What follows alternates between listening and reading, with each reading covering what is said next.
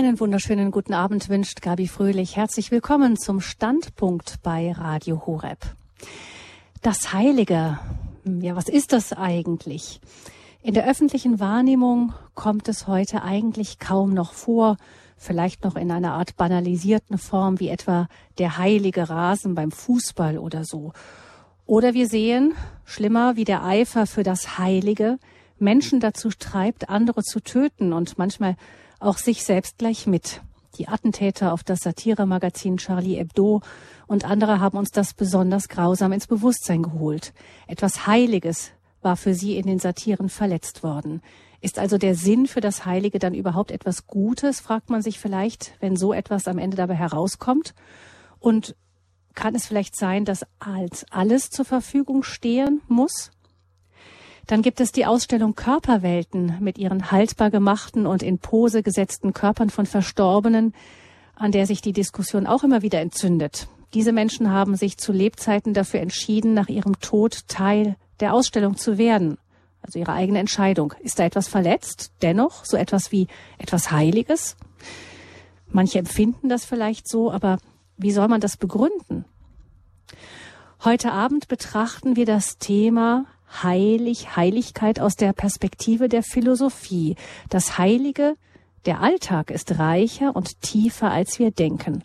Das ist unser Thema im Standpunkt und unser Gast ist Professor Dr. Dr. Jörg Splett. Er ist emeritierter Professor für Philosophie an der Philosophischen Hochschule St. Georgen in Frankfurt und Lehrbeauftragter, bis heute noch Professor der Hochschule für Philosophie in München. Er ist uns zugeschaltet aus Frankfurt am Main. Herzlich willkommen, Professor Splett. Guten Abend. Professor Splett, ein paar ganz kurze Worte zu Ihrem Werdegang. Sie sind von, Ihrem Ge von Ihrer geistlichen Bildung her jesuitisch geprägt. Sie haben Philosophie, Psychologie, Fundamentaltheologie und Pädagogik studiert, waren drei Jahre lang Assistent bei dem großen Theologen Karl Rahner. Sie haben philosophische Anthropologie, Religionsphilosophie und Geschichte der Philosophie gelehrt und haben hunderte von wissenschaftlichen Rezensionen und Beiträgen veröffentlicht und ähm, 27 Bücher äh, habe ich gesehen. Ähm, last but not least, Sie sind verheiratet, haben zwei erwachsene Söhne und Sie sind heute Abend für uns da bis halb zehn Uhr abends. Schön, dass Sie dabei sind.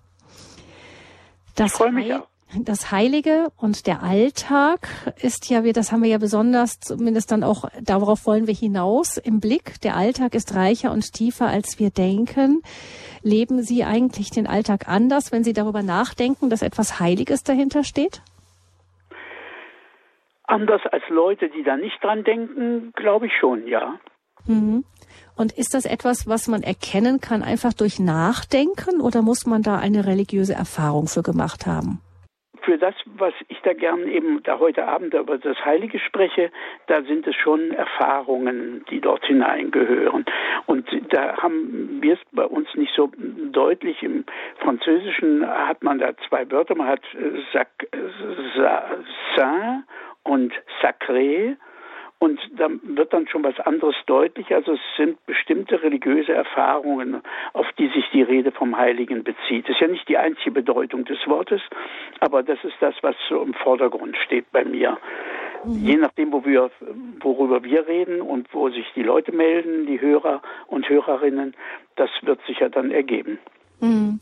Aber es ist schon dann dennoch etwas, was irgendwie in die Gesellschaft hineinwirkt, nämlich wenn wir eben so Themen sehen wie eben Ausstellungen, Theaterstücke ähm, und so Filme, manche, die gedreht werden, wo manche Menschen sagen, also da wird mein Empfinden, also mein, mein Empfinden für das Heilige irgendwie verletzt oder es gibt eben wirklich so, so, so, wirklich aufschreckende Erlebnisse, wie das andere Menschen auch getötet werden, weil sie etwas für andere Heilige angerührt haben. Also irgendwie ragt es in unsere Gesellschaft dann doch insgesamt auch hinein. Es ist nicht nur was zutiefst Persönliches, was wir haben. Ich meine schon, man könnte ja zunächst mal dieses etwas komplizierte Wort heilig weglassen und einfach von, denn das ist nämlich gemeint, also das religiöse Bewusstsein. Also das ist irgendetwas mit, was immer das sei, ähm, was Religion heißt und religiöse Dimension.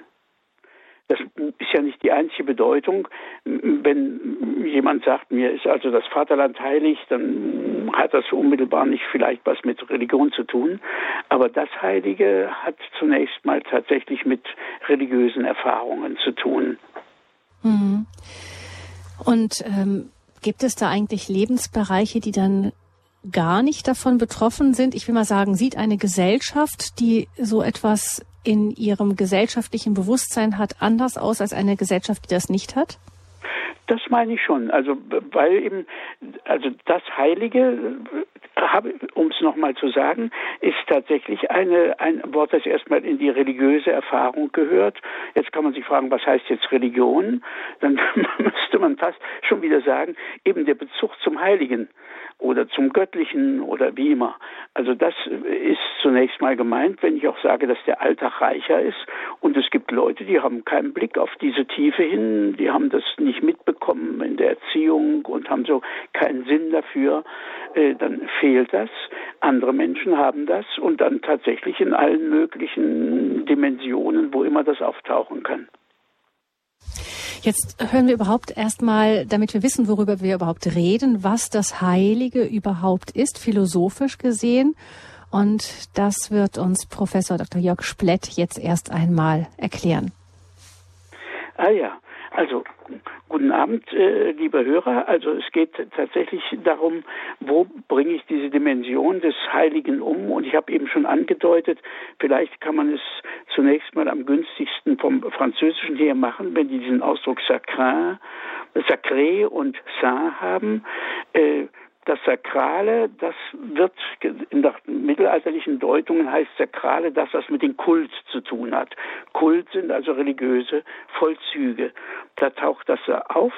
Und dann gibt es hier Orte, wo dieser äh, Kult auf die Gottheiten hin äh, gelebt und veranstaltet wird. Das wäre dann eben diese Dimension äh, des Heiligen und des Religiösen. Und dann gibt es den normalen Alltag, der heißt dann in dieser Betrachtung profan. Profan heißt wörtlich vor dem Heiligtum.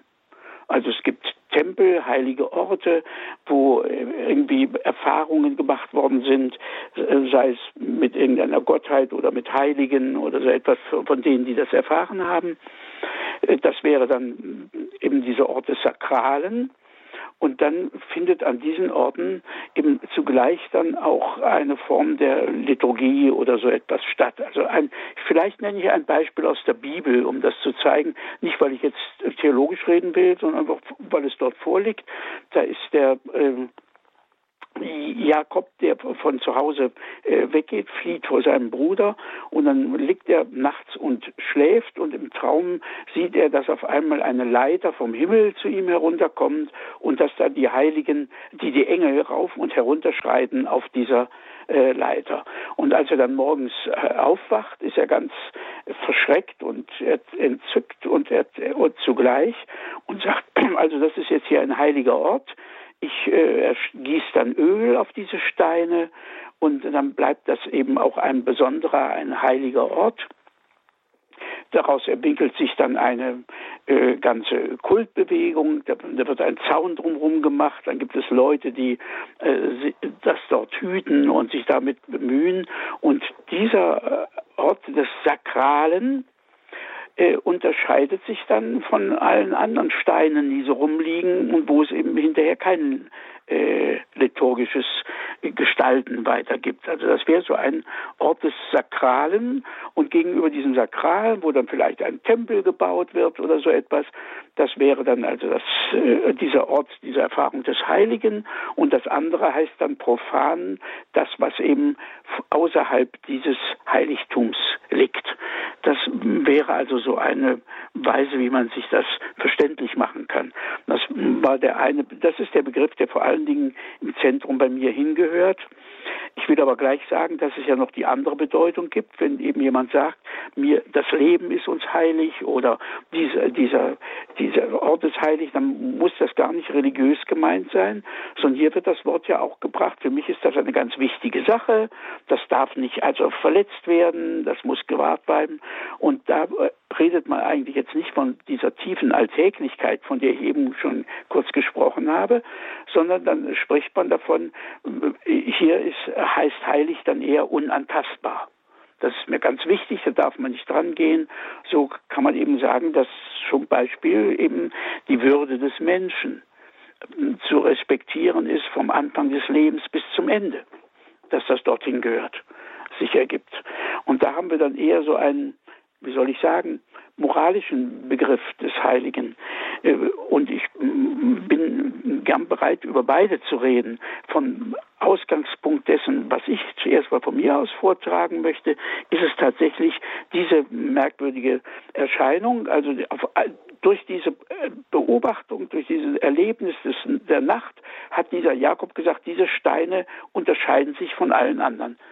An sich waren das alle ganz normale Steine und sie sind auch jetzt noch ganz normal, aber für den, der das mitbekommen hat, ist dieser Stein jetzt, so sagt er dann jetzt, heilig oder sakral und das andere ist dann äh, profan und es weniger aus. Und die Frage ist, wo Leute solche Erfahrungen machen oder auftauchen.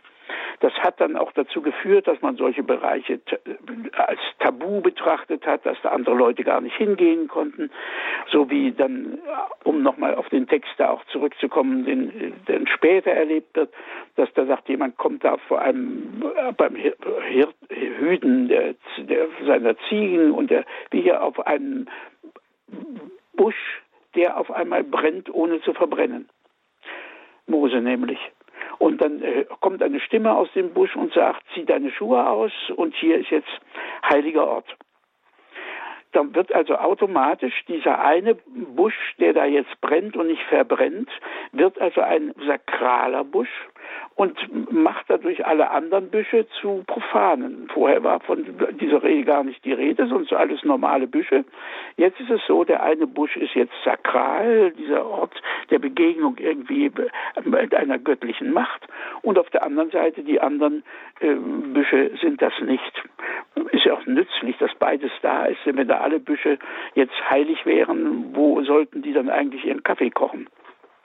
Also es verteilt sich so, es gibt also solche Bereiche des, des, äh, des Heiligen, oder lassen wir erstmal das Wort heilig weg, nehmen wir wirklich diesen Ausdruck, äh, der im Französischen deutlicher da ist, des Sakralen, wodurch das andere profan heißt. Das sind so die Grundbegriffe, um die es geht. Also sakral, profan. Profan heißt vor dem Heiligtum und zunächst waren das alles einfach normale Büsche. Durch so ein Eigen, durch so ein Ereignis, durch eine solche Erfahrung wird dieser eine Busch was Besonderes. Und dafür sagen dann die Franzosen, das ist sakral. Und dann nennt man die anderen Büsche profan. Und dann wäre eben zu überlegen, was zeigt sich jetzt in dieser hm, Profanität auf der einen Seite äh, und dem äh, Besonderen. So, da kommt dann und mein Wort das Heilige hinein, weil jetzt gesagt wird, in dieser Prof, in dieser sakralen Begegnung, sakral und profan. In diesem Sakralen zeigt sich äh, die Heiligkeit der Welt im Ganzen. Was heißt das nun, Heiligkeit der Welt im Ganzen? Dass sie, so sagen also die Menschen, die diese religiöse Erfahrung machen, dass die Welt im Ganzen nicht einfach so da herumsteht oder seit immer schon da war oder dergleichen, sondern dass sie äh, das Geschöpf einer Gottheit ist, ein Ereignis von dort her und dass diese Situation, diese Tiefe, die auf einmal jetzt bei diesem einen Busch auftritt, uns verweist auf das Gottgeschaffensein von allem. Vom, von dort her. Und heilig heißt hier jetzt in dieser Sprache dann nicht, was viele heute denken, also ein äh, tolle Form von, von Moral, also so ein Olympiasieger im Moralischen, sondern heilig heißt hier gottgehörig. Das ist ursprünglich der Sinn des Wortes auch in den christlichen äh, Dokumenten, in den Briefen, etwa bei Paulus, wenn der an die Gemeinden schreibt, die Heiligen von Rom oder äh, Galata oder wo auch immer. Heilig heißt hier Gott gehörig und zu ihm gehörig. Das ist hier gemeint mit dem Wort. Also es hat erstmal nichts mit moralisch zu tun, sondern äh, heilig ist dieses und dann kann man diese Stimmung auch neutral ausdrücken und sagt dann nicht der heilige Gott, sondern sagt das Heilige, weil es eine bestimmte Form von Berührung oder so etwas, die dabei herauskommt. Also im Sakralen wird sichtbar, dass eigentlich alles heilig ist, nämlich Gott gehörig aber dass es hier in einer besonderen Weise und erfahren wird. Und das meinte ich, wenn ich sage, der Alltag hat eigentlich nochmal eine Dimension dazu, wir das normalerweise nicht denken. Die Sachen liegen alle so rum und die Bäume, alles ist so, wie es ist. Aber wenn so ein Baum oder ein Busch auf einmal in dieser Form erscheint, dass er da brennt und nicht verbrennt und auf den Schöpfer hin verweist, dann hat er zwar alle anderen Büsche jetzt profan gemacht, zu Profanen gemacht, aber zugleich sagt er über die alle, das, was bei mir sichtbar geworden ist, das steckt in allem, denn alles ist nicht einfach bloß so irgendwie vorhanden, sondern ist von einem Schöpfer gegeben und ist von diesem Schöpfer her ein Geschenk. Der musste das nicht machen, sondern er, er macht das, er, er tut das, er will damit da sein und will für uns da sein. Das ist das, was der religiöse Mensch dann erfährt und kann also von dort her, kann ihm begegnen, dass eigentlich alles, mit dem wir zu tun haben, äh, ein Geschenk ist für uns. Das ist das, weswegen ich so betrübt fand, dass in der Neuzeit die auch unsere beiden christlichen Kirchen in Deutschland den Begriff der Schöpfung einigermaßen vergessen hatten, so dass sie sagten, ja, ja, das sind alles so die konkreten Dinge, damit geht man so um. Äh, anstatt zu denken, dass alles, was dort da ist, äh, ein äh, Geschenk an uns ist, unser Selbst dass man das wieder neu sähe. Man könnte also noch einen Schritt dazu finden, wenn alles, was ist, nicht einfach so da herum ist, sondern von Gott geschaffen ist, dann ist alles gewollt. Alles ist gewollt. Kein Sein ist einfach bloß faktisch da herum wo dann die Leute sagen, ja, vom Sein kommt man doch nicht zum Sollen oder zu irgendwelchen Wertbegriffen. Die waren dann auch verschwunden in der äh, klassischen Erstwissenschaft der Neuzeit, nämlich der Physik. Da gibt es nur noch einfach ein Sein als Vorhandensein und sonst nichts ein Sein als Vorhandensein. Alles ist da und von einem Vorhandensein macht man doch keine Folgerungen. Es ist halt, ja und? Und ja und? Die Grünen haben uns wieder darauf gebracht, von Schöpfung zu reden. Zwar etwas zu wenig vom Schöpfer, aber immerhin von Schöpfung. Und was ist das Besondere bei Schöpfung? Dass alles, was ist, gewollt ist. Wir haben es gar nicht mit bloßen Tatsachen zu tun. Alles ist von einem Schöpfer gewollt, einschließlich unser Selbst. Also ist alles gewollt und man könnte auch sagen, gesollt von dort. Denn er hat gesagt, es soll das geben. Und das ist nun, und dann nenne ich jetzt bewusst eben keine Christin, sondern eine Nicht-Christin und sogar Atheistin obendrein, nämlich Hannah Arendt, die gesagt hat in ihrer Doktorarbeit über Augustinus, lieben heißt sagen, ich will, dass es dich gibt.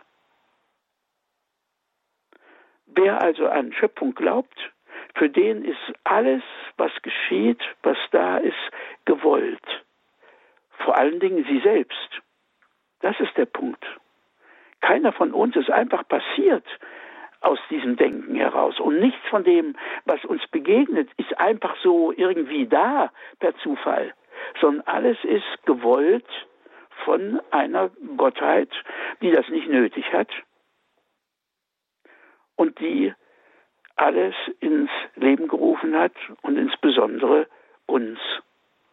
Und wenn man das ein bisschen im Bewusstsein und im Leben hätte, dass alles, was da ist, gewollt ist, würden wir, glaube ich, zu uns, zu unseren Mitmenschen und zu allen Dingen anders umgehen, als es dauernd immer wieder geschieht. Deswegen dieses Reden von der tieferen Bedeutung des Alltäglichen. Es gibt eigentlich keine Zufälle, es gibt nicht einfach so, sondern es ist, wir werden dann sicher dafür auch reden müssen, dass in der Welt ja auch Schlimmes, Böses oder sonst wie passiert.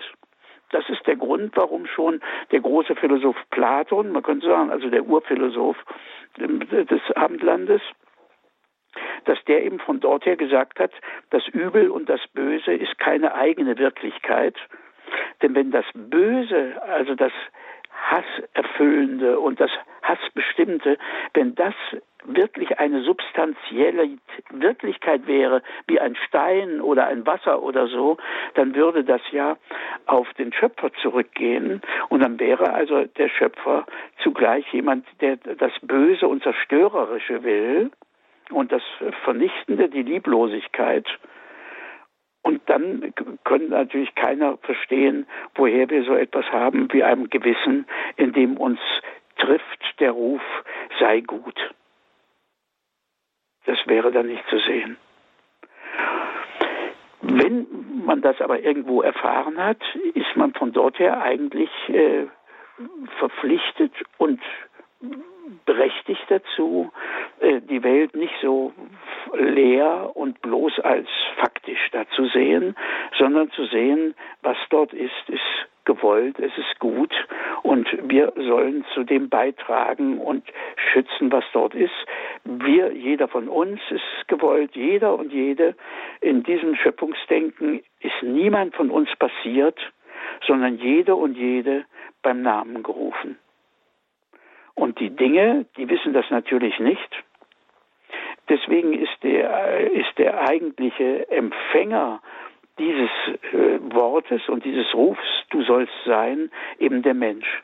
Und zwar nur der Mensch. Weder Pflanzen noch Tiere noch Steine wissen, dass sie gewollt sind. Wir Menschen können, wenn wir das eben glauben und uns dafür aufschließen, wissen, dass alles, was ist, geschenkt und gegeben ist. Und dass deswegen diese Grundhaltung des Wohlwollens, des Schenkens uns alle bestimmen würde. Ich glaube, so könnte man das so etwa sagen. Ich, äh, da höre ich erstmal auf, damit wir da uns noch dann weiter drüber jetzt noch austauschen können mit Einwänden und Ergänzungen. Vielen Dank, Professor Splett, für Ihre Gedanken zunächst einmal zur Heiligkeit an sich. Ich denke, uns ist jetzt noch einiges klarer geworden. Eben das, das Sakrale, das Heilige, das verweist auf die Heiligkeit des Ganzen als Gottgehörigkeit.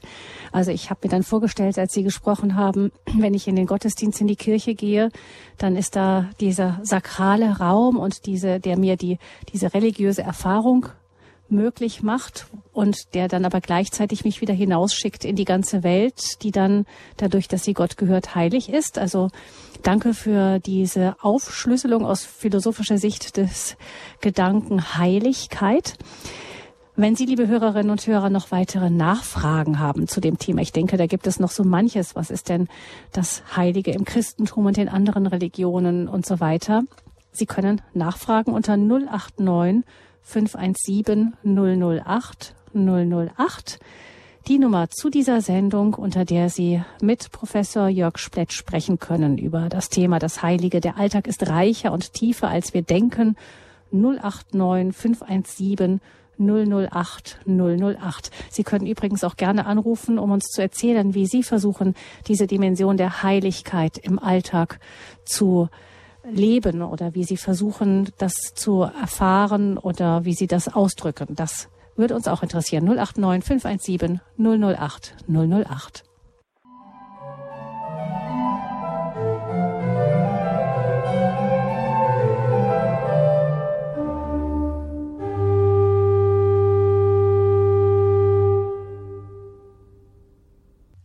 Sie haben eingeschaltet in der Standpunktsendung bei Radio Horeb. Heute zum Thema das Heilige. Der Alltag ist reicher und tiefer, als wir denken. Professor Dr. Jörg Splett ist unser Gast in dieser Sendung. Er ist Religionsphilosoph und Anthropologe, Buchautor, emeritierter Professor für Philosophie. Und er hat uns in einem kurzen Vortragsteil erklärt erst einmal, was aus philosophischer Sicht das Heilige überhaupt ist und wie sich das Sakrale, die, Erf die Erfahrung des Sakralen, auch der Gottesdienstraum in etwa auf den Alltag auswirkt. Wenn Sie Fragen haben an ihn, 089 517 008 008 ist die Nummer. Und ich begrüße Frau Jüttner, die uns aus Holland anruft. Grüße Sie, Frau Jüttner. Guten Abend. Gott, guten Abend. Ich bin äh, Missionsschwester. Ich habe auch lange in Afrika gearbeitet. Aber mhm. das beiseite.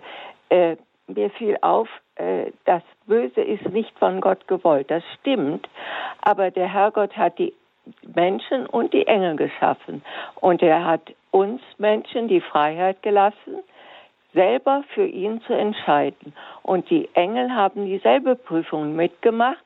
Die haben auch vor der Prüfung gestanden, äh, für Gott, aber nicht die Menschen dienen. Nein, das will ich nicht. Also der Luzifer, der beste von allen Engeln, der Leuchtende, sagt, ich will den Menschen nicht dienen. Damit begann auch bei den Engeln das Böse. Und äh, wo setzen wir dann Satan hin? Also für mich ist das alles ein sehr großer äh, Fragekomplex. Mhm. Äh, ähm, darf ich Sie, ähm, wie, wie, nenne ich Sie denn richtig? Frau Jütten oder Schwester Edith? Ja, beides, beides. Beides, Schwester Edith. Dann äh, würde ich Sie gerne nochmal auch, also das mit die Frage nach dem Bösen gebe ich gerne gleich noch an Professor Splett weiter. Ja. Aber ich würde Sie gerne doch, wenn Sie auch als Missionsschwester in Afrika waren, nochmal fragen, ob dort ähm, irgendwie der Begriff das Heilige im Alltag irgendwie anders gelebt wird, ob Sie das dann dort anders erlebt haben, auch den Sinn für das Heilige als bei uns im Westen? Ja, viel mehr, viel mhm. mehr. Ich habe dort Glauben gelernt, von tiefstem Herzen her. Diese sogenannten Heiden sind tiefgläubige Menschen, jedenfalls in Ghana. Und äh, die haben das Niame.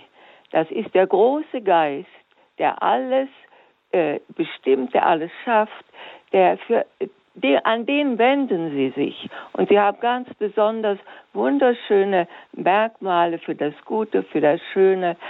Also ich muss ehrlich sagen, äh, der Afrikaner hat von, von der Natur her noch die Verbindung zum Schöpfer ganz anders wie Europa, völlig anders.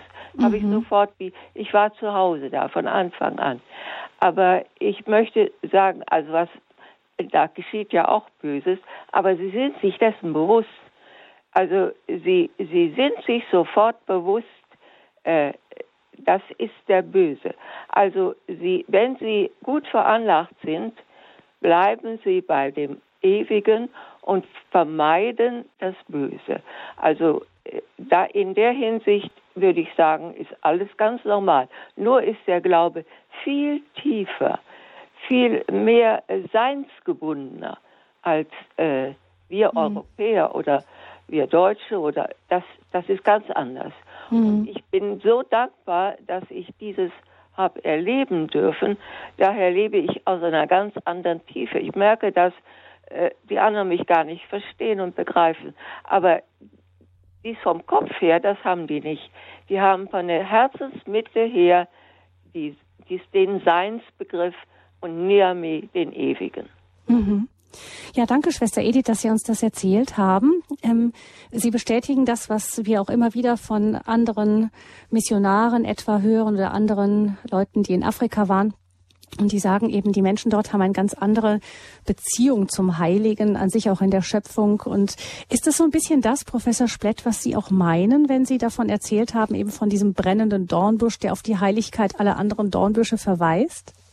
ein Teil schon, aber auch ein bisschen anders noch. Und das meine ich, äh, muss ich auch noch nachtragen, weil in diesen äh, anderen Kulturen ist es so, dass das äh, Sakrale, also diese Ereignisse nicht unbedingt jetzt auf sich auf den Schöpfer schlechter Dings beziehen, sondern dass die für sich erstmal allein bestehen. Das heißt, da gibt es eben zum Beispiel so und so viele verehren die Sonne der Mond ist auch eine Göttin in, in vielen äh, Kulturen, wo das stattfindet. Es ist ja nicht so, dass die alle jetzt auf äh, den christlichen Gott sich beziehen, sondern hier äh, sind äh, andere Wirklichkeiten da, die dann eben auch gesperrt sind und tabuisiert sind. Und demgegenüber ist zunächst mal das christlich-biblische Reden von äh, sakral auch, und das muss ich jetzt nachtragen, äh, zu sehen als etwas, etwas, was die Welt eher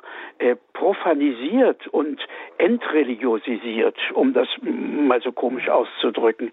Die, es gibt eben keine äh, Göttinnen, die in den Bäumen sitzen oder in den Blüten. Es gibt die Flüsse sind keine Götter, die Sonne ist keine Götter, äh, keine Gottheit und der Mond auch nicht, sondern nach der Bibel sind das einfach Lampen, die da oben hängen. Man muss sich mal klar machen, was das für die damaligen Menschen bedeutet hat, wenn die da mit den Juden oder dann mit den Christen zu tun kriegten und dort hören, dass der Sonnengott und die Mondgöttin, dass das nichts anderes als Lampen sind, die da jemand hingehängt hat. Äh, also es gibt hier eine, man könnte sagen, eine Profanisierung und eine Entheiligung äh, der Welt, die gerade noch mal in, in der biblischen und christlichen Tradition hingehört. Das hatte ich vorher nicht angesprochen, weil man nicht alles auf einmal sagen kann, mhm. was wir aber auch unbedingt mit dazu sehen müssen. Also es gibt eine Form der ich sag mal etwas pathetisch, der Entheiligung der Welt durch die biblisch-christliche Tradition. Deutliches Beispiel, der Sonnengott und die Mondgöttin sind weiter nichts als Lampen, die am Himmel hängen. Ja, das ist ein, ein gutes Bild, aber Schwester Edith hatte ich ebenso, Schwester ja, Edith, so, ich hatte, ja, wir hören Sie nochmal. Mhm. Äh, Sie können mir glauben, das Idgana ist das. Das ist Niami, der große Geist. Da sind keine Nebengötter. Das alles fällt weg. Bei, kann andere Kulturen haben das, das weiß ich. Und vielleicht ist in Nigeria oder sonst wo in Afrika ganz anders. Aber ich habe in ganz Ghana diese Verehrung von dem großen Geist. Und wenn einer stirbt, dann kommen die ganzen Familien zusammen und beten zusammen. Das sind wunderschöne Anbetungsgebete äh, an den großen Geist. Also wir haben eine tiefe Ehrfurcht vor, vor dem Ewigen. Und die, so die Nebengötter, das kennt Ghana nicht. Ghana hat das nicht. Ghana hat den großen Geist und dann vier Zeichen für das Gute, für die Fortpflanzung und für die Anbetung und für das Sterben. Äh, da haben sie ganz klare Vorstellungen, die auch dem Christlichen entsprechen. Also es gibt in Ghana keine Nebengötter. Es gibt nur den großen Geist. Ich mhm. weiß nicht. Ja, wunderschön. Ja, mhm. es ist so. Ja. Also es gibt es sicher auch. Es gibt auch in, in Lateinamerika, weiß ich von einem Missionar, der sagte, dass, ähm, dass es da Verehrungen zu einer zu, zu Gott gab. Der wurde dann anders genannt, aber da sagte er, da musste eigentlich nur noch Jesus Christus dazukommen und dann war alles war eigentlich alles da. Das alles, was davor war, klang sehr nach Altem Testament schon und das waren Indios. Also ja. Offensichtlich gibt es unter diesen Kulturen eben die heidnischen und dann ja. andere, die doch irgendwie dann offensichtlich einen Sinn einfach aus der Natur gelesen haben, ja. dass es da einen, einen großen Schöpfergott dahinter gibt. Mhm. Ja, das mhm. ist sehr deutlich da. Sehr mhm. deutlich. Danke, dass Sie uns das erzählt haben, Schwester Edith. Ja, ich möchte ja. aber Professor Spett doch noch die Frage nach dem Bösen weiterreichen. Wie, ja, die wie, müssen wir ja noch behandeln. Genau. Also an sich hat die Schwester ja schon gesagt, wo es herkommt, aus der Freiheit des freien Geschöpfes.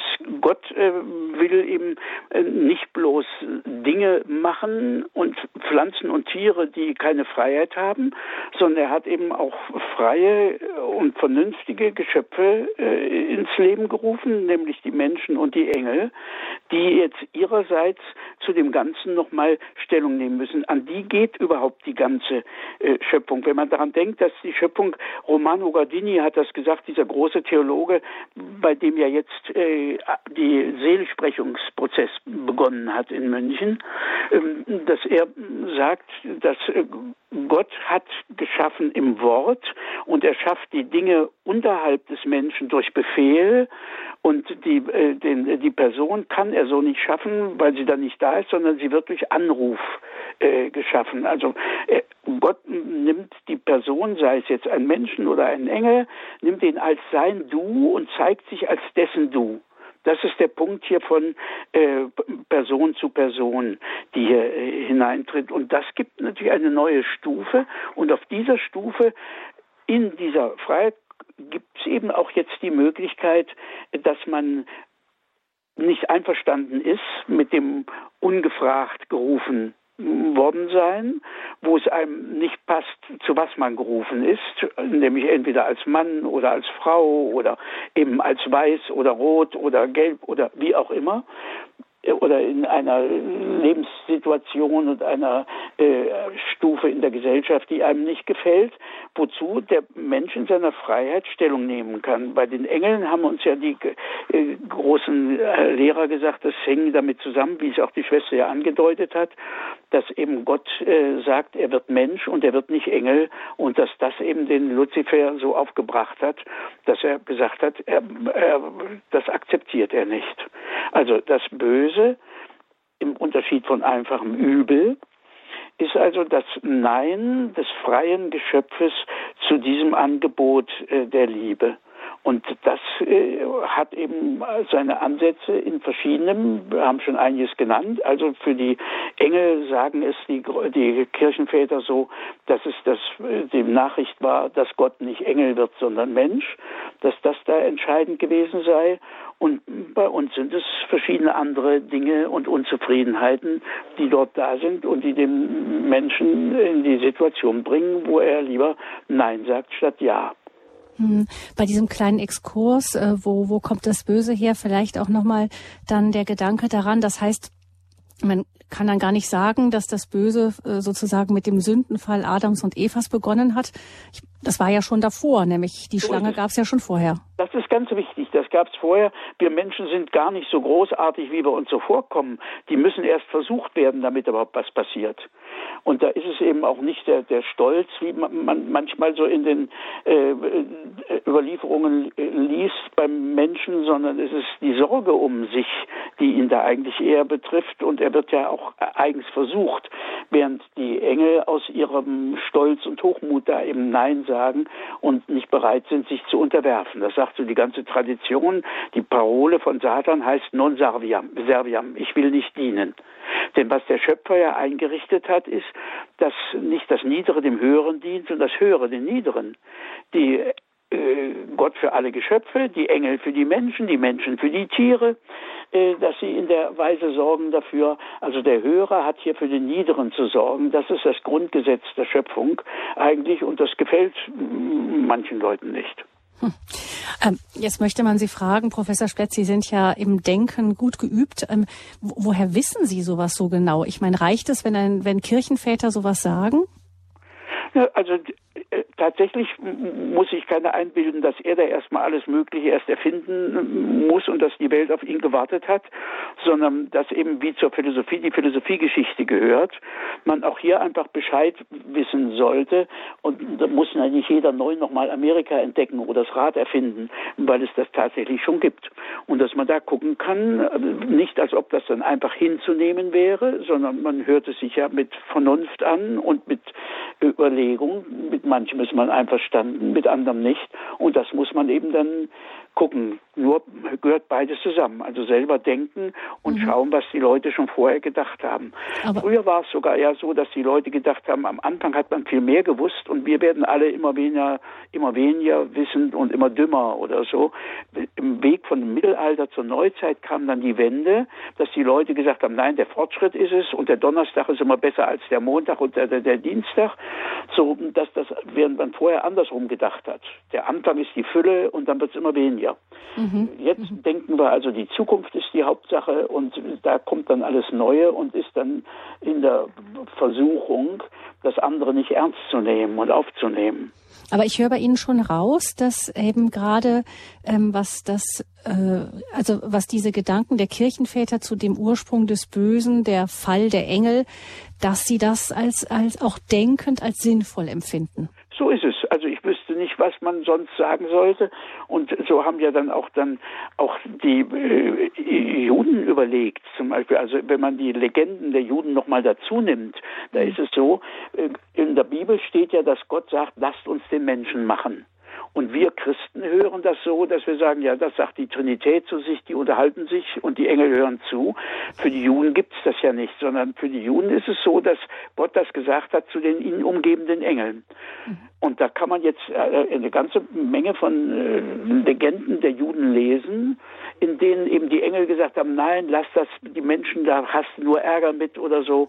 Und dass Gott dann voller Zorn eine Engel schon gleich also ausgelöscht hat und andere zur Ordnung gerufen hat, weil er sagt, ich hab's halt mit den Menschen auch also noch nicht gesagt hat, dass er der Mensch werden äh, will, so dass es hier immer von Anfang an eine Konkurrenz gegeben hat nach den jüdischen Legenden zwischen den Engeln und den Menschen, so wie in der Antike es diese Konkurrenz zwischen den Göttern und den Menschen gab in Griechenland zum Beispiel. Da mussten die Menschen aufpassen, wenn die sich zu groß erhoben, dann wurden die von den Göttern umgebracht weil die äh, Götter immer Angst hatten, dass die Menschen ihnen da eben ihre äh, Stellung da gefährden oder so etwas, so dass das äh, immer so eine Auseinandersetzung war. Und was also in der Antike bei den alten Griechen der Kampf zwischen den Göttern und den Menschen war und die, das Misstrauen, das ist in der biblischen Tradition das Verhältnis zwischen den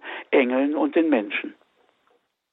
Und wenn wir das jetzt sehen, was ähm, genau das ist das, was die Alten gesagt haben, die sowohl im Judentum kommt das vor, dann die Kirchenväter haben das wieder aufgegriffen, dann wieder mit der Geburt des Messias dann in Zusammenhang gebracht.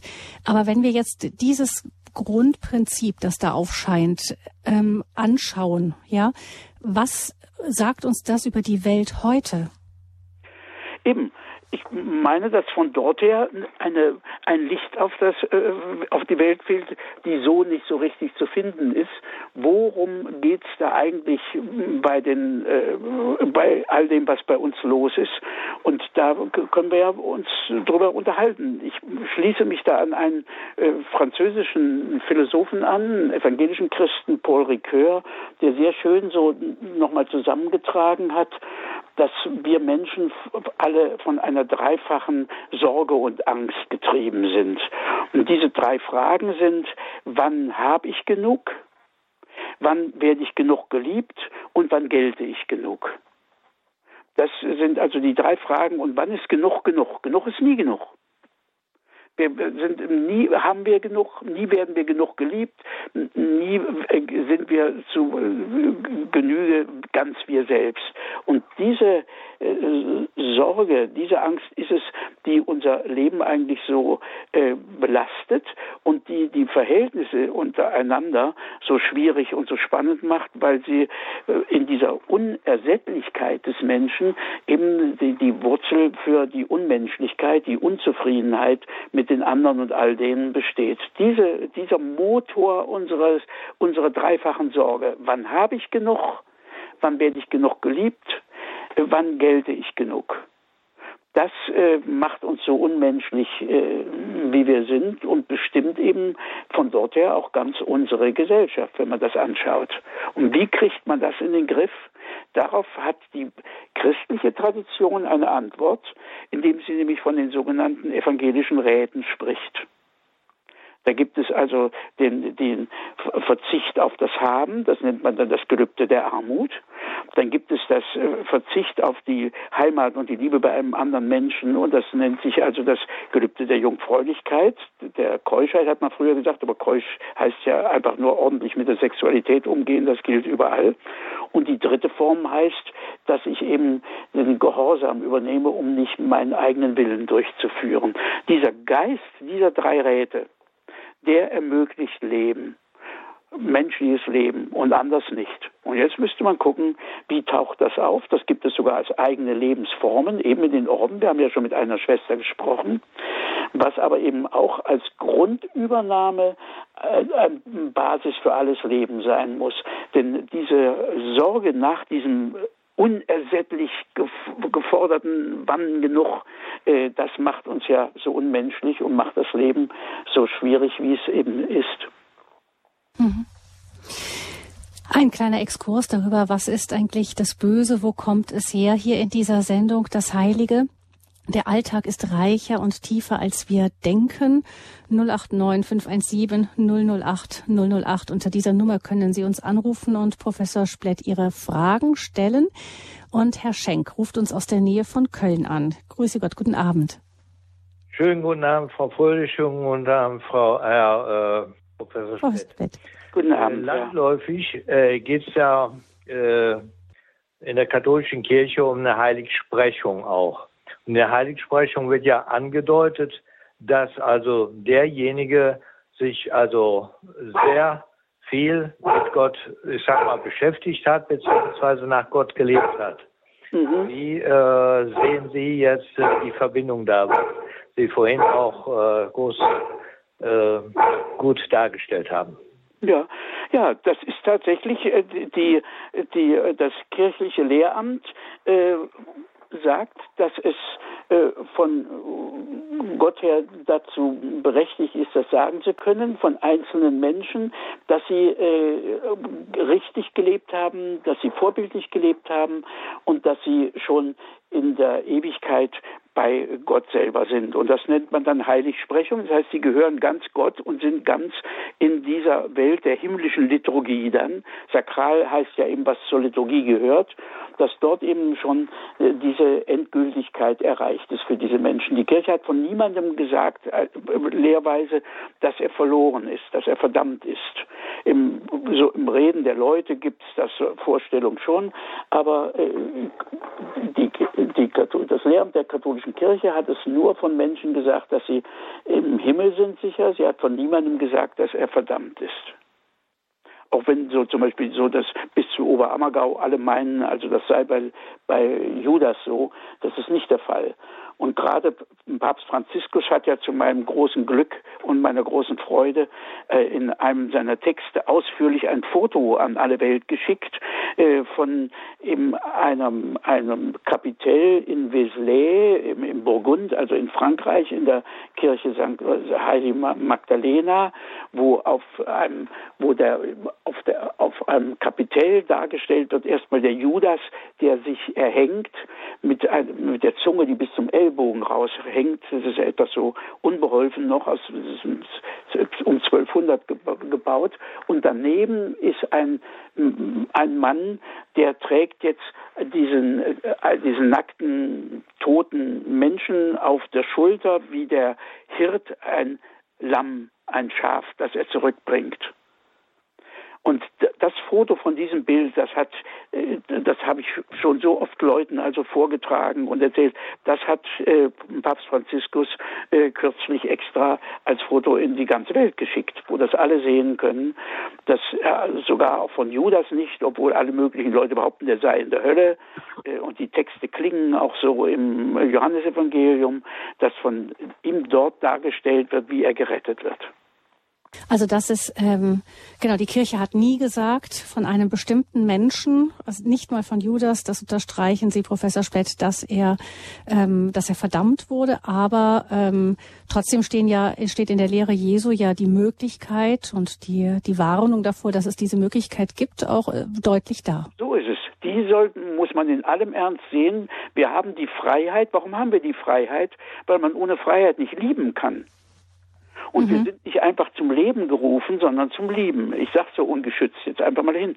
Wobei ich mit Lieben jetzt nicht äh, irgendwelche äh, Zärtlichkeiten zunächst mal meine, sondern ich meine damit eben mit der äh, Definition von Hannah Arendt, einer Nichtchristin und Atheistin, die gesagt hat, lieben heißt sagen, ich will, dass es dich gibt, dass mhm. du bist. Mhm. Das ist die kürzeste Bestimmung. Volo ut sis. Ich will, dass du seist. Und wir sind nicht einfach zum Leben gerufen und zum Sein, sondern wir sind gerufen, um zu leben, weil die ganze Schöpfung sagt eben, alles, was ist, verdankt sich diesem Wort des Schöpfers, Volo ut. Ich will, dass du seist.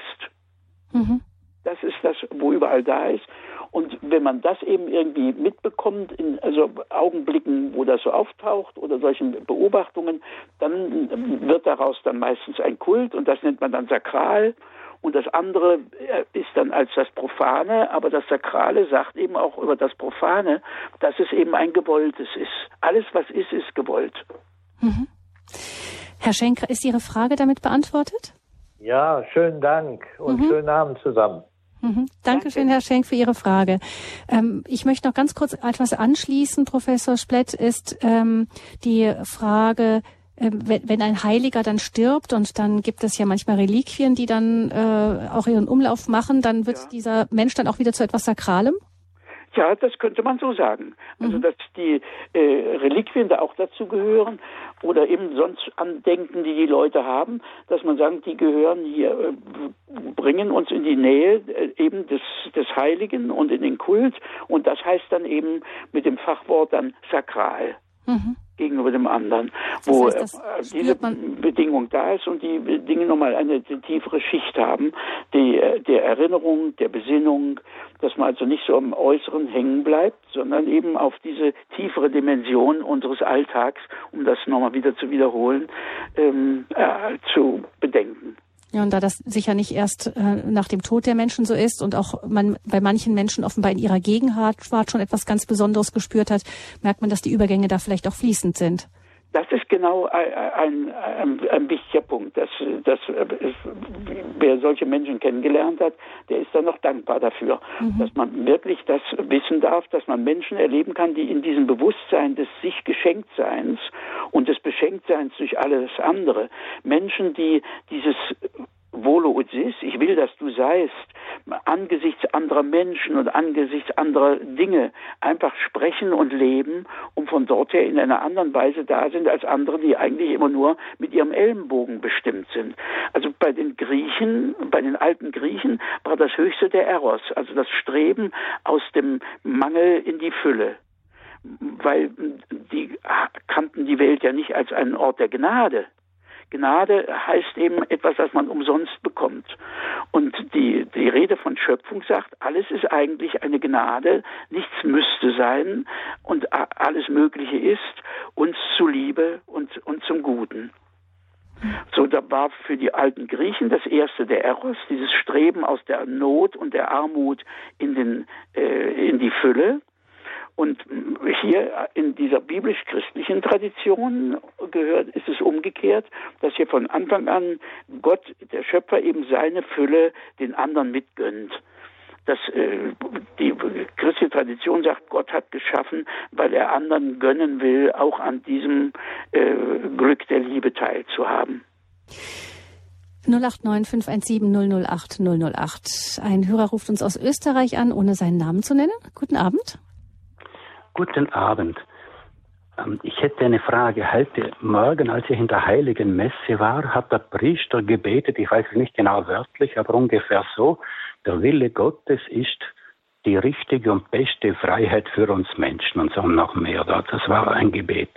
Aber wir Menschen wollen ja heute die, die völlige und oft grenzenlose Freiheit, denken wir nur an den Garten Eden. Ein Garten hat doch immer einen Zaun und so, oder eine Grenze. Und, und die Christa Mewes hat, glaube ich, auch einmal bei einer Standpunktsendung sehr schön darüber gesprochen.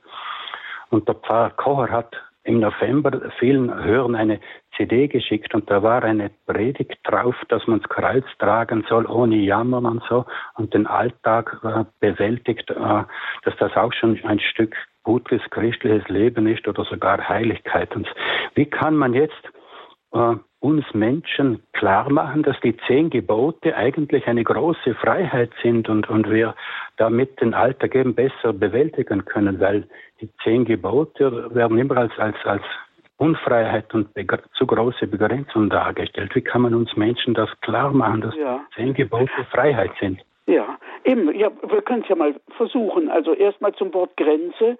Tatsächlich ist das im Wort in unserer Sprache eher was Negatives. Grenzen will man eher sprengen oder äh, überschreiten oder so etwas. Während bei den alten Griechen ist die Grenze immer ein positiver Begriff. Denn die haben auf Inseln gewohnt und haben gesagt, grenzenlos war für die alten Griechen das Meer und wir sind keine Fische. Da können wir nicht äh, drin schwimmen und man konnte auch nicht mit dem Boot da äh, über das große Meer fahren, sondern eigentlich immer nur am Ufer lang. Und die haben gesagt, nein, die, die, Grenze, das Idealbild für die Griechen ist die Kugel oder der Kreis. Und der hört eben auf. Unbegrenzt war für die das Meer. Und das ist nicht unser Ort, wo wir leben können. Im Gegenteil. Also ist, sind auch die Gebote nichts anderes als einfach ein Hinweis auf Verhaltensweisen und äh, Strukturen, die wir einhalten müssen, wenn wir in Frieden und Glück miteinander leben wollen. Wenn jeder einfach da aus sich herum herumtobt, wie er will, dann halten müssen das die anderen ertragen und das ist ja nicht richtig.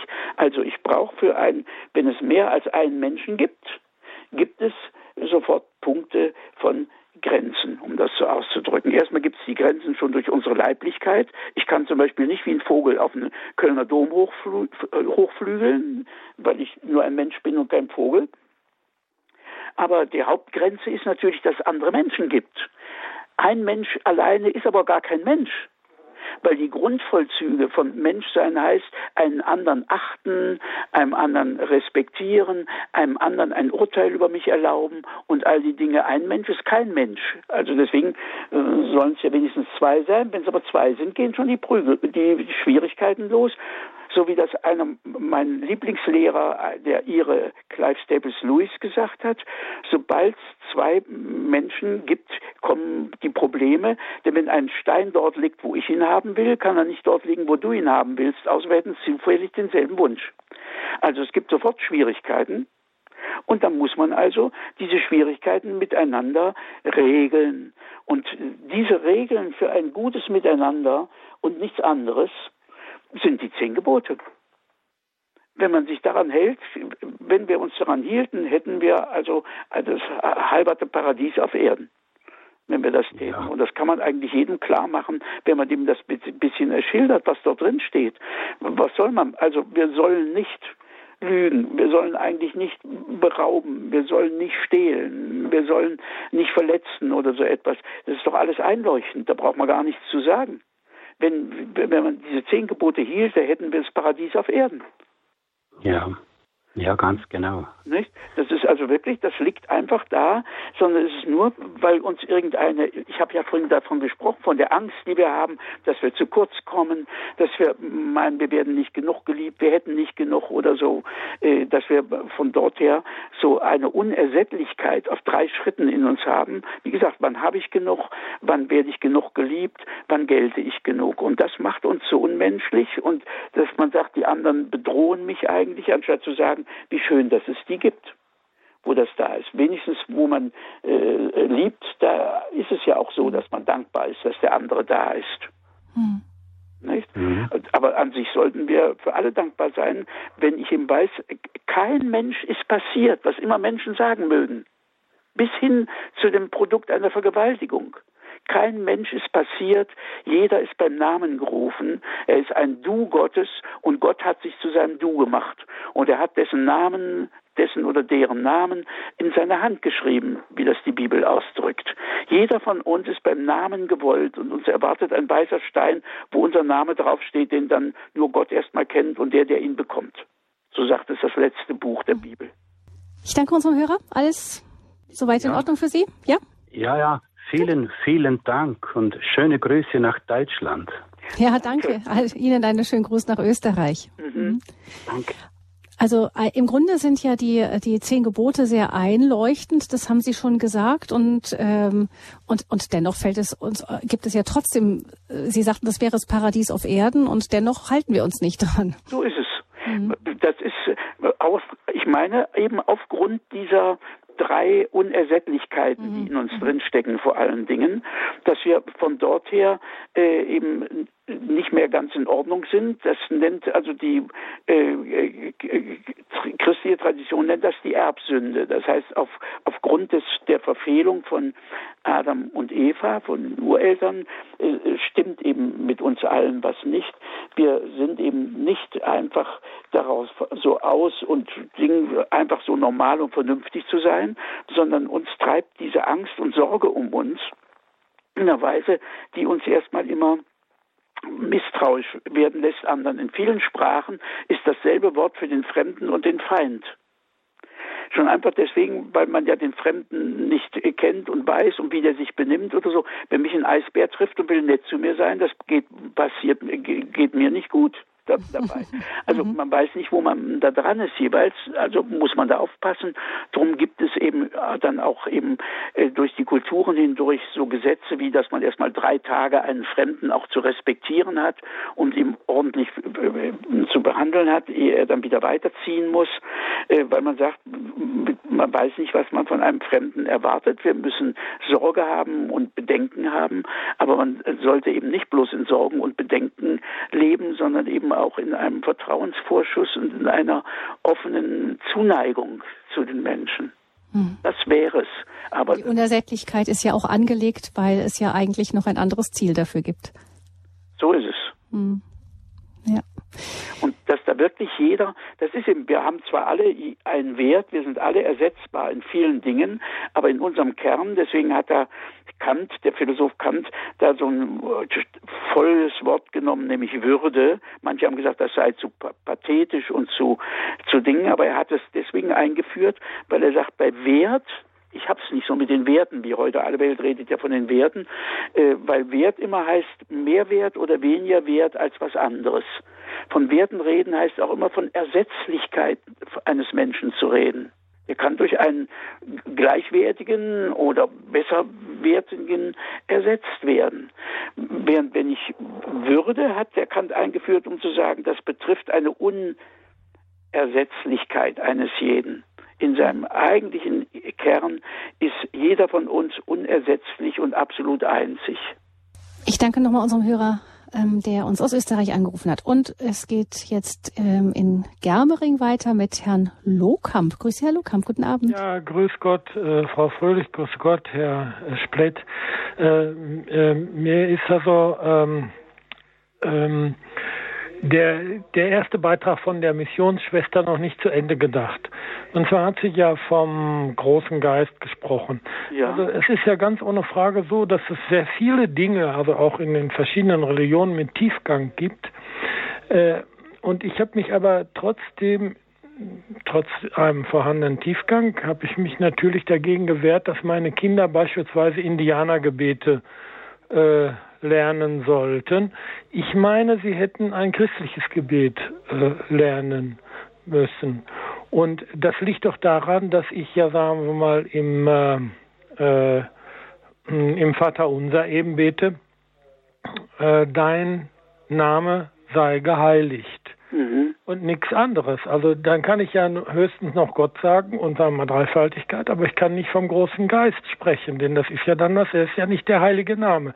Also der, dein Name sei geheiligt. Und dann, äh, naja, das ist also, da kann man doch nichts mehr dran ja. verändern. Hm. Eben, Sie sprechen den Punkt an, wo ich auch meinte, da sollten wir jetzt weitergehen, weil nämlich der unter christlicher Glaube hat zwei Stufen, um es mal so auszudrücken. Das erste ist das, was ich so etwas salopp sage, das Vernünftige, was einleuchtet, nämlich es gibt eben, die Welt ist, kann nicht durch Zufall entstanden sein oder von Ewigkeit her da sein oder so, sondern es gibt einen Schöpfer, der, das gemacht hat und der Schöpfergott, da sind wir uns dann auch einig mit den Juden und den Muslimen, also die drei Schöpfungsreligionen, das gehört dorthin. Jetzt kommt aber eine zweite Dimension bei der christlichen göttlichen äh, Offenbarung und die wird ja schon von den beiden anderen Schöpfungsreligionen nicht geteilt. Das ist nämlich die Rede davon von der Menschwerdung der zweiten Person der Gottheit. Und da, das ist ein ganz neuer Schritt. Der erste Schritt ist vernünftig, dass es einen obersten Geist gibt, einen obersten Schöpfer oder so etwas. Aber jetzt zu sagen, dass die, dass Gott selber nicht einfach eine Person ist, sondern dass das drei Wers sind. Und dass eine davon Mensch wird und hier noch dann lebt, stirbt und aufersteht da machen die beiden anderen Schöpfungsreligionen eben nicht mit und sagen, das sei ja ein Ärgernis und das sei ja ganz fürchterlich, äh, was da geschieht. Das macht aber unsere Dimension aus und von der sagt jetzt Paulus ja in aller Deutlichkeit, das ist etwas, was den einen eine Torheit und den, also ein Unsinn und anderen ein Ärgernis ist.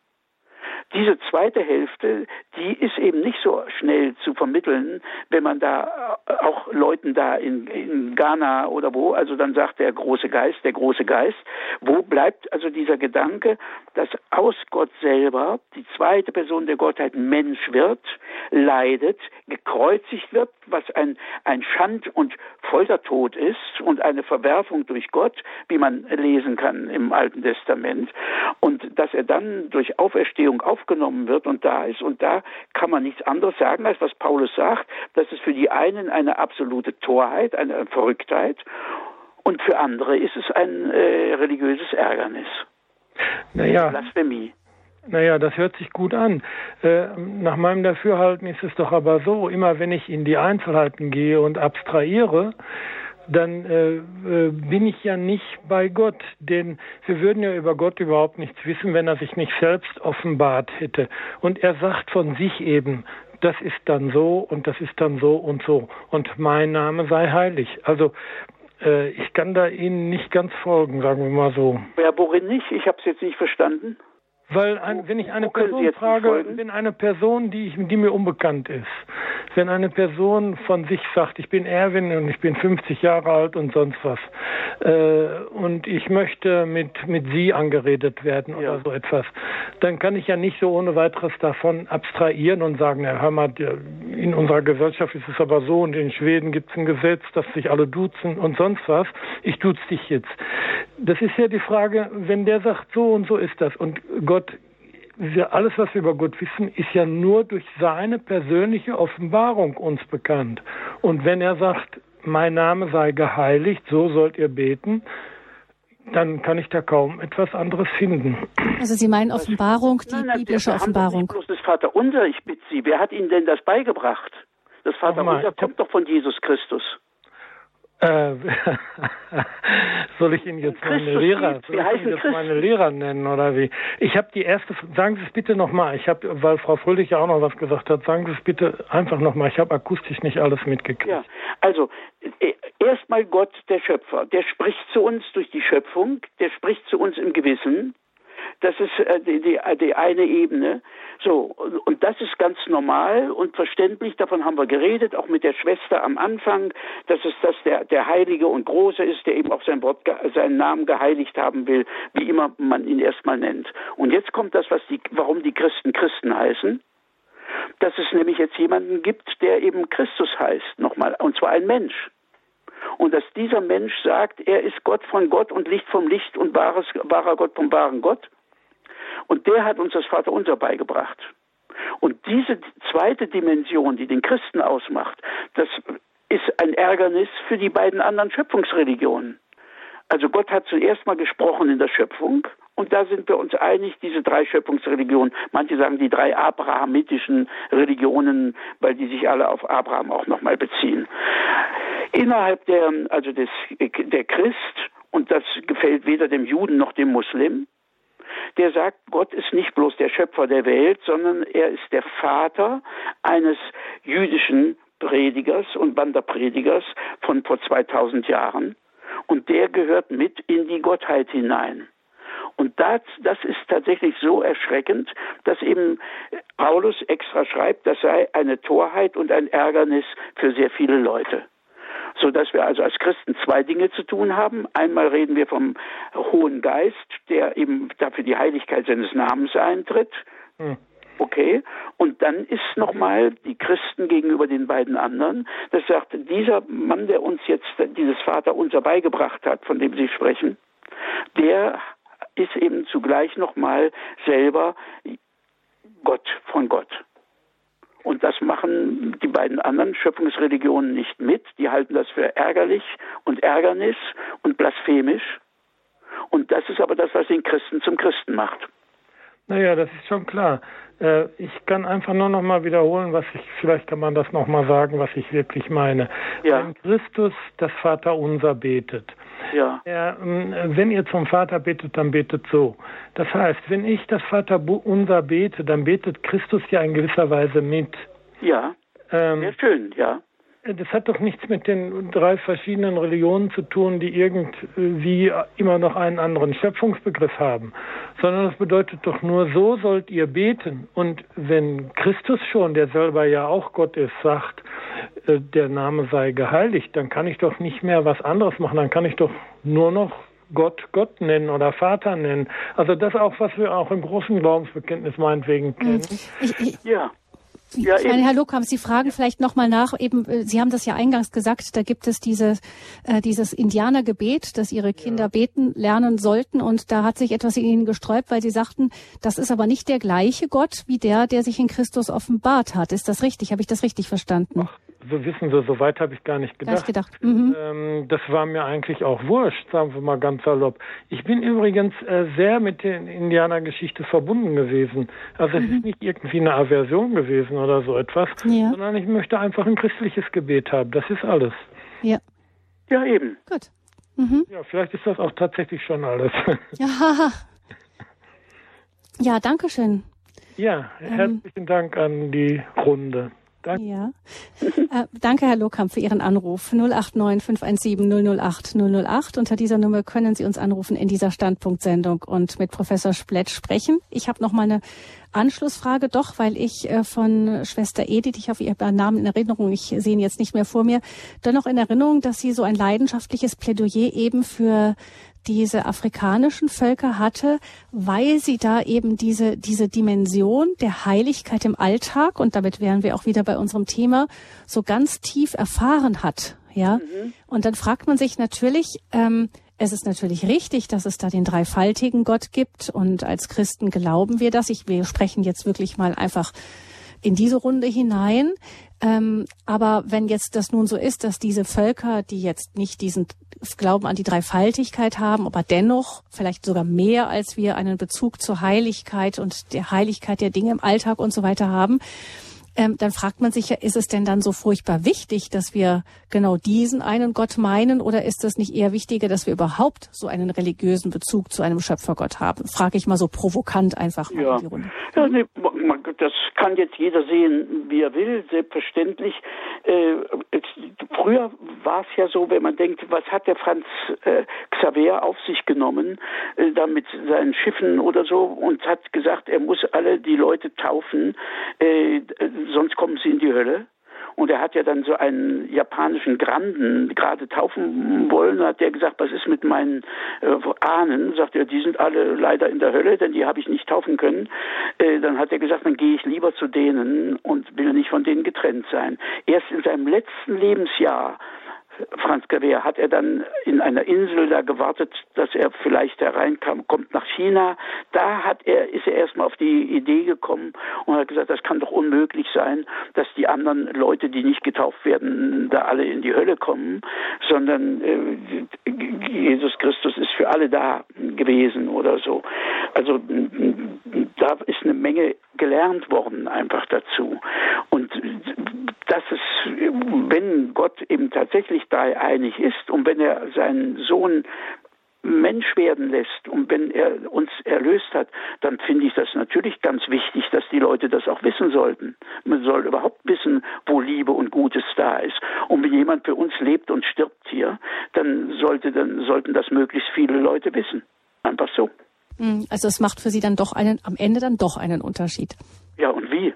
Mhm. Die anderen merken es halt nach dem Tod, kein Problem. Okay. Aber wir dürfen es eben schon vorher äh, wissen und dann sollten wir darauf eben auch eingehen und uns auch nicht wundern, dass das für also jetzt Gläubige und gute, also Muslime und Juden ein Ärgernis ist. Mhm weil die sagen, das ist doch blasphemisch, wie kann man sowas behaupten, dass da Gott Mensch wird und äh, so etwas leid, das gibt's doch gar nicht. nicht?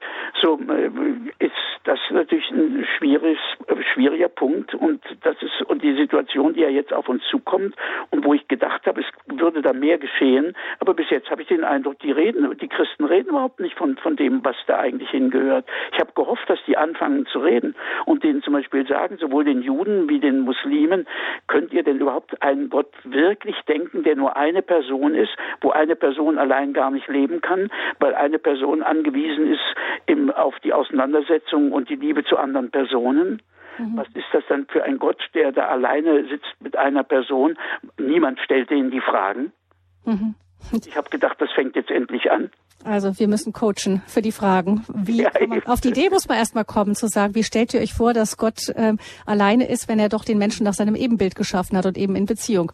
Also ja eben, wenn er etwas schaffen muss jemand, damit er wen hat, das, äh, da ist doch Gott nicht mehr Gott. Und wo bleibt denn unsere Würde? Wenn Gott uns schaffen muss, haben wir doch gar keine Würde. Das, also ich habe da einen Text gefunden von zwei äh, amerikanischen Philosophen, die haben gesagt, dass Gott uns braucht, garantiert unsere Würde. Ich habe meinen Studenten gesagt, so ein Quatsch in aller Deutlichkeit. Die Griechen brauchen ihre, ihre Sklaven und nennen sie doch Andrapodon, das heißt das Mannsfüßige.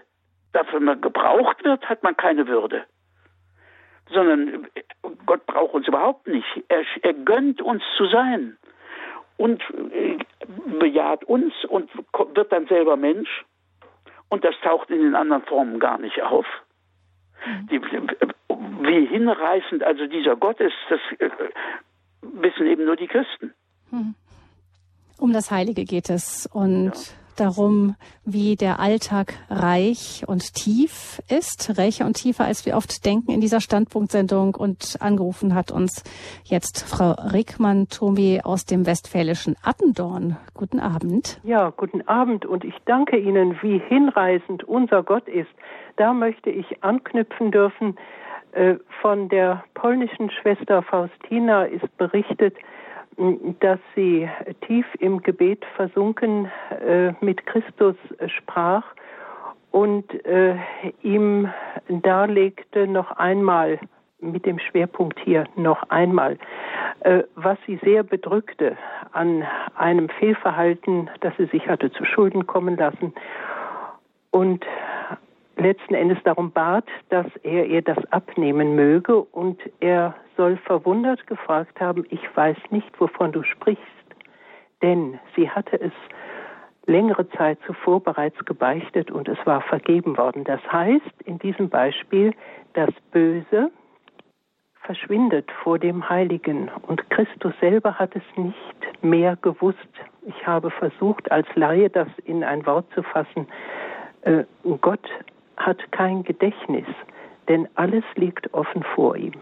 Mhm. Und wenn ich das jetzt mit einem abstrakten Beispiel, das ich äh, jetzt herbeinehme, verbinden will, und da stelle ich dann eine Frage an Sie. Stellen wir uns vor, eine Mutter hat einen Sohn geboren, hat ihn geliebt und sie liebt ihn er hat sich viel zu Schulden kommen lassen, so wie er aufgewachsen ist, und er hat sich ihr und dem Glauben und dem dreifaltigen Gott immer mehr entfremdet und beharrt auch darauf, sodass dort das Urteil gilt, äh, wer den Heiligen Geist lästert, dem wird nicht vergeben. Und stellen wir uns jetzt einmal in diesem Beispiel vor, diese alt gewordene Frau wird abberufen aus dem Erdenleben, tritt vor ihren Schöpfer und wird mit der zweiten Wiederkunft Christi zur ewigen Seligkeit kommen dürfen. Der Sohn nicht hm. sei verworfen worden. Jetzt muss man doch wissen, dass diese Mutter, die ihr Kind geliebt hat und viel gelitten hat um dieses Kind und sicher auch für dieses Kind gebetet hat, sie ist in der ewigen Seligkeit. Und das Böse ist derart verschwunden im neuen Jerusalem, dass sie von dem Sohn nichts mehr weiß. Denn sonst könnte sie ja gar nicht glücklich sein in der ewigen Seligkeit. Mhm. Aber auch das ist dann natürlich eine Frage, wie, wie kann man sich das auf Erden denken, wenn man als Mutter Söhne hat und dann sagt, ich werde die in der himmlischen Ewigkeit vergessen müssen, um glücklich sein zu können, fällt uns auch schwer. Professor Splett, wie kann man, wie kann man das zusammendenken? Ja, ich meine, die äh, haben, da haben die Leute im Mittelalter tatsächlich sich da merkwürdige Gedanken gemacht. Äh, man kann sogar lesen, dass ein Teil der Seligkeit darin besteht, die Qualen der Leute in der Hölle zu sehen. Man fasst sich an den Kopf, was die Leute sich da gedacht haben im Mittelalter. Das ist nicht mein Weg. Mein Weg ist die Hoffnung für alle. Mhm. Die Frage ist, wann sich wer, wann, wo bekehrt. Ich meine, wir wären verpflichtet, für jeden zu hoffen. Aber unbedingt. Wir sind im Erdenleben und das ist unser Auftrag. Unbedingt. Aber jetzt ist meine Frage, ganz kurz gefasst, äh, wenn wir die großen Mahnworte Christi im Neuen Testament bedenken, und die müssen wir beherzigen, Sie haben es vorhin selber nochmal angestoßen, ja. äh, dann muss es offensichtlich die Möglichkeit geben, das Wort Möglichkeit schließt meistens das Positive ein, aber hier jetzt eben das Dunkle, das Schreckensvolle, das für uns auch Unvorstellbare, das ewige Verworfensein. Und wenn zwei Menschen eng zusammengelebt haben auf Erden, jahrzehntelang, wie Mutter und Sohn, ist es nicht selbstverständlich bei allem Hoffen, dass beide zur ewigen Seligkeit werden eingehen dürfen. Wir hoffen es, wir halten Fürbitte, wir sind nicht zaghaft und ängstlich und nein, wir vertrauen. Aber wenn einer dieser beiden sich entschieden gegen den dreifaltigen Gott gewendet hat und sich nicht bekehrt, auch nicht in der Sterbestunde, dann können wir nicht sagen, er ist in der Hölle. Das können wir nicht. Da haben Sie vorhin auch angetippt und das stimmt. Aber von Christus her gesehen ist es eine Möglichkeit, in die wir aber als Menschen kein Hineinsehen haben. Wir wissen es nicht. So ist es. Ja, das ist für mich dann tatsächlich die Frage, wir müssen ja auch die Möglichkeit irgendwie denken können. Aber wie lässt sich diese Möglichkeit denken? Ja, dann die, da nenne ich Ihnen einfach mal ein Buch, äh, wo Sie es nachlesen können.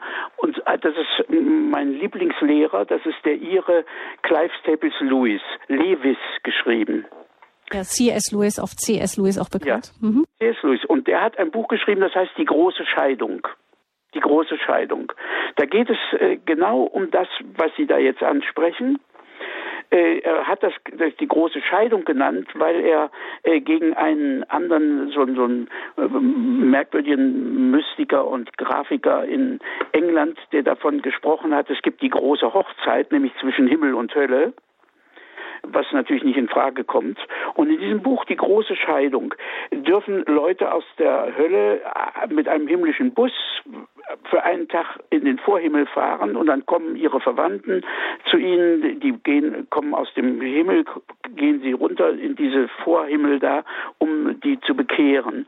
Und wo dann er wunderbar feststellt, wie da eben so und so viele Leute nicht wollen äh, und wie das dann die anderen aber auch nicht mehr äh, behält, die sind dann praktisch ausgefallen und sind dann eben nicht mehr da das äh, schreibt er da sehr schön, äh, wie das sich darstellt. Und da, das empfehle ich Ihnen einfach sehr zu lesen. Das hat, das Buch ist ein tolles Buch und es ist übersetzt worden von Josef Pieper und seiner Frau. Die haben anderes zu tun, als Bücher zu übersetzen an sich. Also dieser bekannte Philosoph, dessen 20. Todestag wir jetzt gerade im Oktober gefeiert haben. Und in diesem Buch, die große Scheidung, wird das gemacht, wo da eben eine Tochter auf ihre Mutter einredet und ein Professor auf seinen Kollegen und so, wo sich herausstellt, dass eine Reihe von den Leuten einfach gar nicht wollen. Anders, das heißt, was ist nämlich auch ein Satz von Clive Staples Lewis, die Tore der Hölle sind von innen zugehalten, nicht von außen. Das ist kein Straflager, das ist kein KZ, sondern das ist etwas, wo Leute nicht anders wollen. Das ist der Punkt. Mhm. Ja, dem Bild kann ich nicht ganz folgen, weil ich äh, durchaus also die Möglichkeit sehe, dass die ewige Verzweiflung eine eben eben unvorstellbar schreckliche ist und dass die gar nicht, wenn sie dann da sind und die Tür ist von innen zu, äh, nein, äh, Sie. Na gut, dann bleiben Sie dabei. Nur ist das natürlich jetzt nicht, also das ist nicht die äh, christliche Lehre darf ich Ihnen nur einfach sagen. Ja, ich meine, es gibt ja das biblische Bild auch vom armen Lazarus und da gibt es ja schon den Reichen, der gerne rauskäme. Ja, das ist ein, ein Stoff, den er dort benutzt in, in der Form, ohne dass das äh, eigentlich eine Aussage ist. Das ist, ein, das ist eine Erzählung damals, das ist ein, ein, Gleichnis. Und bei einem Gleichnis darf man immer nur den Punkt äh, ergreifen, um den es wirklich geht. Mhm. Ja, Die allegorische Auslegung ist falsch dann. Also, es ist so, dass es kein Straflager ist, sondern die Tore der Hölle sind von innen zugeschlossen. Mhm. Da kommt nur rein, wer will. Hm, ja, genau, das ist, ich meine, die Frage war dann von der Hörerin, glaube ich, eher ist, wenn man dann mal drin ist, will man wirklich drin bleiben. Ne? Aber das ist noch die Frage. Also ich mhm. gehöre zu den Leuten, die sich auch verpflichtet fühlen, für den Teufel zu hoffen. Ach. Denn ich musste nicht so denken wie, der, wie Thomas. Also diese die Serie, dass ein Engel, wenn er sich einmal entschieden hat, schon fertig mhm. entschieden hat, das ist nicht dogmatisiert. Mhm. Also man darf das auch, auch anders hoffen. Ich hoffe für alle. Gut. Dankeschön, Frau Rickmann-Thomé, für Ihre Frage. Und ähm, wer das nochmal genau nachlesen will, diesen Punkt C.S. Lewis, also Clive Staple Lewis, die große Scheidung. Ich werde versuchen, das bis morgen beim Hörerservice auch zu haben, ähm, dass da die, die Angaben sind von dem Buch. Ich, ich hoffe, es kommt bis dahin rechtzeitig an. Sie können dann auch beim Hörerservice nachfragen unter der Nummer 08328 921 110 08328 921 110 ab morgen Vormittag. Und dann möchte ich noch als letzte Hörerin in dieser Sendung Frau Möhner begrüßen aus München. Guten Abend, Frau Möhner, grüß Gott. Guten Abend.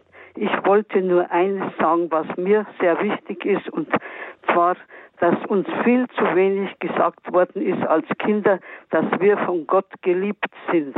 Es würde immer von der Schöpfung und von Himmel und Hölle, aber so wenig davon, dass ein jeder Mensch, auch wenn er noch so viel Verbrechen oder sonst was begangen hat, immer geliebt ist.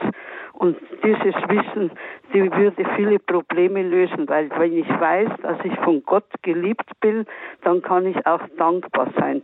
Und Dankbarkeit macht mich auch offen für andere Menschen und dass ich dann auf die zugehen kann und auch manches hinnehmen kann, eben aus Liebe, weil ich sage, jeder ist ein Geschöpf Gottes und ein geliebter Mensch und somit ist er es wert, dass ich meine Kraft und das alles einsetze. Also es wird viel zu viel vom Bösen gesprochen und ich denke mir manchmal, wenn man so viel davon spricht, das macht einem nur das Leben schwer. Ja. Mhm. Aber wenn man sich mehr bewusst macht, dass man geliebt ist und versucht auch eben diese Gottesgüte weiterzugeben, das ist mir wichtig. Das wollte ich noch sagen und ich mhm. danke dafür. Vielen Dank. Dran. Vielen Dank. Mhm. Das ist wirklich wunderbar, denn das ist tatsächlich zu wenig. Die Leute erfahren das zu wenig. Wir hören das zu wenig in der Predigt.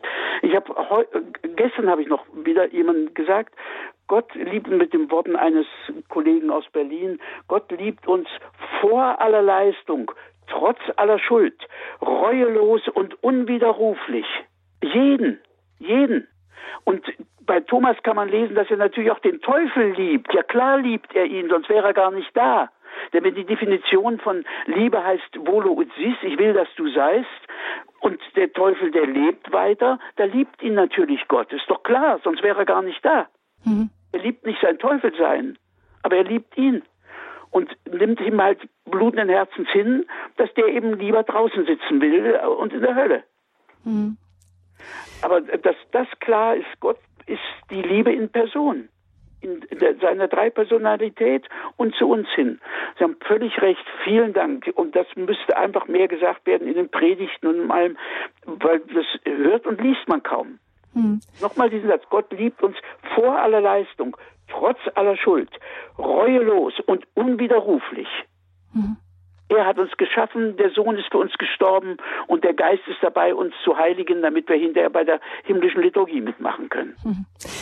Jetzt hätte ich ehrlich gesagt gedacht, dass das ähm, ein Problem tatsächlich früherer Generationen war, das nicht oft genug zu, gehört zu haben. Ich hätte jetzt eher den Eindruck, dass wir heute uns so sehr darauf ausruhen, dass Gott uns alle äh, so lieb hat und wir doch machen können, was wir wollen und dass uns das immer wieder gesagt wird, dass er so ein bisschen laissez-faire reingekommen ist. Sie haben recht. Sehr gut. Also es ist doch schön, wie wir das so ergänzen. Eben beim Hegel habe ich gelesen, man kann in einem Satz nicht Wahrheit sagen. Also es kommt immer noch die Antithese auch dazu mhm. und die ist dann wieder zusammenzunehmen. Vielen Dank. Nee, muss man schon sagen. Also es ist nicht so, dass äh, ich stimme Ihnen zu. Ich finde, dass heute die Verkündigung zu äh, Wenig einfach so oberflächlich äh, harmlos ist und diese den Ernst, dass man sich wirklich verbohren und verfehlen kann, äh, zu wenig anspricht. D Barmherzigkeit ist nicht alles. Das ist ein ganz wichtiges Wort, aber Gott schaut nicht durch die Finger. Mhm. Wenn ich jetzt zum Ende dieser Sendung noch mal ganz kurz auf ähm, den Untertitel komme, nämlich der Alltag ist reicher und tiefer, als wir denken, wenn wir den Bezug zum Heiligen haben, dann würde ich Sie gerne noch mal fragen, Professor Splett, wie verändert sich denn mein Umgang mit der Welt, wenn ich einen Bezug zum Heiligen habe? Ich meine, ich, ich kann mir schwer vorstellen, dass jeder Topf, den ich spüle, mich dann ins himmlische Sphären erhebt. Ähm, wie ist das dann konkret im Alltag? Nee, eben, das sicher nicht, sondern ich meine, dass das, was Menschen sonst nur in Ausnahmesituationen erleben, also wenn sie zum Beispiel da auf den Berg hochgestiegen sind und sehen die Sonne aufgehen oder sie sind am Meer oder so etwas, also diese Formen, wo sich dann so Sakrales unmittelbar ereignet, dass das ein bisschen hineinfärben kann äh, in den Umgang mit der Welt, überhaupt mit den Leuten, dass wenn man Menschen trifft, man eigentlich versucht, nicht zu vergessen, dass jeder Mensch, den ich dort sehe, ein unmittelbares Du Gottes ist, beim Namen gerufen. Ein Du Gott, Gottes, der sich zum Du dieses Menschen gemacht hat. Bei, bei Louis heißt das dann so, wenn wir wüssten, was mal später aus uns wird, wären wir jetzt schon fast in Gefahr, vor eben anderen Menschen eigentlich hinzufallen und zu sagen, was die, wie die mal strahlen werden, was das mal sein wird. Nicht? Und dass man etwas davon im äh, Leben haben sollte, äh, erreichen könnte, dass man sagt, die Menschen, die ich sehe, sind von Gott beim Namen gerufen und sind Gottes Du. Und die Dinge, die da wachsen, die Vögel, die da rumfliegen, die Bienen oder sonst was, das ist alles nochmal von ihm gewollt, weil viele Leute denken bei Schöpfung ja nur, dass das mal am Anfang war. Also wir sind irgendwann mal gezeugt und empfangen worden oder so etwas. Nein, jeden Moment sagt er zu uns, soll dich geben, denn sonst wären wir wieder weg. Kann man in den Psalmen lesen. Mhm. Das heißt, das ist die sogenannte äh, also Creatio Continua, was zu wenig auch in der Verkündigung da ist. Gott hat uns nicht einmal am Anfang geschaffen und jetzt wurschteln wir hier alleine rum, sondern jeden Moment sagt er zu uns, ich will, dass es dich gibt. Jeden Moment, zu jedem von uns. Und Wenn wir das ein bisschen wacher im Bewusstsein hätten, gingen wir mit uns und mit unseren Nächsten und Ferneren, auch mit unseren Leuten, die wir weniger sympathisch finden oder sonst wie anders um, als wir es tun. Ja, als einer Kostbarkeit eigentlich auch, wenn es uns ja. in dem Moment vielleicht nicht gleich so aussieht oder als etwas so uns anvertrautes, nicht so als etwas, was wir besitzen. Jeder, jeder, der auf, der, der auf der Straße sitzt und da herumliegt oder so, alles, alles ein persönliches Du Gottes. Und das ist wahrscheinlich dann auch der, die tiefste Triebkraft auch der christlichen Caritas. So ist es. Und deswegen war das ja auch richtig und nötig, dass die Bischöfe gesagt haben, wir können das nicht bloß als Berufsverband für andere Leute machen, sondern das ist eine Haupttätigkeit ähm, der Kirche selber, diese, diese Sorge. Und deswegen müssen wir das wieder stärker hineinnehmen. Unser Ältester ist genau das in Osnabrück. Da ist der Mann, also der, der, der Kirche vom Bischof dort geschickt in die, äh, in den Caritasverband dass, dass das eben wirklich wieder stärker ein, ein kirchliches Hauptamt ist und sein muss. Das Heilige. Der Alltag ist reicher und tiefer, als wir denken, wenn wir das Heilige entdecken, was dahinter steht, was alles treibt. Gott, der alles als Schöpfer hält und in jedem Moment bejaht. Vielen Dank, Professor Splett, dass Sie uns in dieser Sendung einen, einen philosophischen Gang zu diesem Thema erlaubt haben. Dankeschön für diese Sendung und von Herzen alles Gute Ihnen, weiterhin viel Gesundheit auch und Kraft, dass Sie lange noch weiter auch als Lehrender unterwegs sein können. Vielen Dank dafür. Danke und gleichfalls also wieder auch Ihnen zugesagt, das wünschen wir uns wirklich allen gegenseitig und es ist doch schön, dass wir das können und sollen, weil wir wissen, er will es ja für uns alle. Hm. Danke. Wenn Sie, liebe Hörerinnen und Hörer, anrufen wollen, noch um den Namen des Buches von C.S. Lewis nochmal nachzufragen, 08328 921 110 ist die Nummer. Wenn Sie eine CD von dieser Sendung bestellen möchten, dann gibt es den CD-Dienst unter 08328 921 120 oder Sie hören im Internet im Podcast von Radio Horeb nach unter www.horeb.org ORG und klicken sich dann durch zu der Standpunktsendung vom heutigen Tag. Ich danke Ihnen fürs Zuhören, wünsche allen noch von Herzen einen gesegneten Abend. Ihre Gabi Fröhlich.